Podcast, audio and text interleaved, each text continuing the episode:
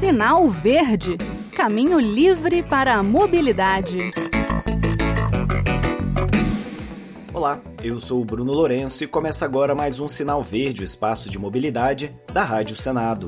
Para o programa de hoje eu trago um assunto para lá de importante: a insegurança que ronda as mulheres na hora de pegar um ônibus, trem ou mesmo carro por aplicativo transporte público, uma necessidade diária para muitas pessoas, nem sempre é um espaço seguro para as mulheres. O medo de assédio, agressão e insegurança impacta diretamente a experiência de muitas passageiras. A cada quatro mulheres no Brasil, uma já passou por importunação ou assédio sexual dentro do transporte público, segundo pesquisa do Instituto Patrícia Galvão.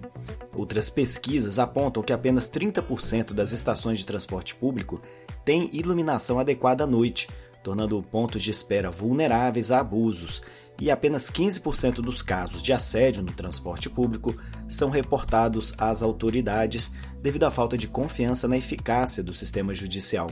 Essa sensação faz com que as mulheres evitem usar o transporte público durante a noite, afetando as suas oportunidades sociais e profissionais, e também que elas gastem mais tempo do que os homens planejando rotas que minimizem os riscos à sua segurança.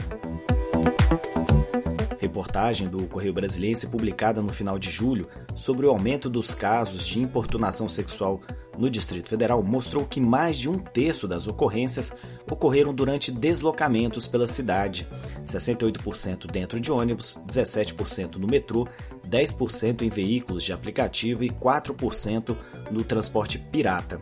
A Secretaria de Mobilidade do DF, junto com as empresas, tem investido na formação profissional dos motoristas, em campanhas educativas e também em vagões e BRTs exclusivos para mulheres.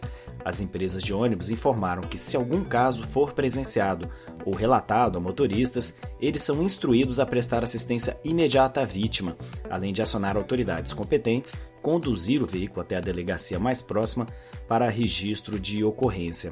As empresas declararam ainda que todos os rodoviários passam por treinamentos para lidar com esse tipo de situação e vários veículos são monitorados por câmera. A Ordem dos Advogados recomenda às mulheres para pedir que o motorista feche as portas e também para que ele se dirija imediatamente à delegacia mais próxima para que o criminoso seja preso. Outra dica da OAB para coibir o assédio é fazer barulho, pedir ajuda imediatamente, chamar atenção para as pessoas presentes sobre a atitude do agressor. Caso a importunação tenha ocorrido sem a presença de mais gente, as mulheres devem contar para o máximo de pessoas que conseguirem e fazer boletim de ocorrência para que a justiça possa punir esse agressor.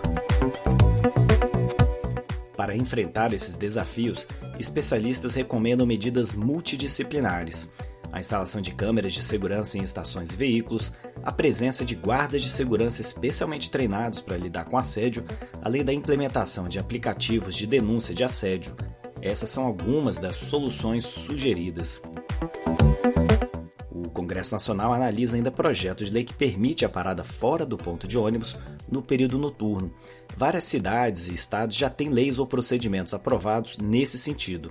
A mulher pede e o motorista, em vez de deixá-la na parada, deixa alguns metros antes ou depois numa área com mais iluminação ou mais próxima da residência dela.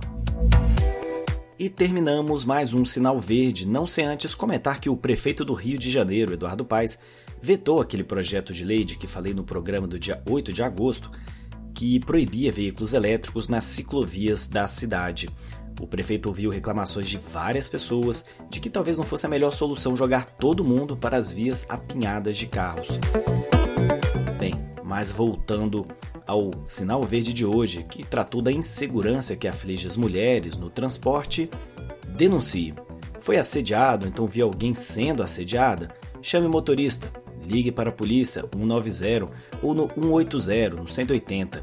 Não vamos deixar que essa violência cresça. Temos que agir. Um abraço a todos, vamos juntos com esse objetivo e até o próximo programa. Sinal Verde Caminho livre para a mobilidade.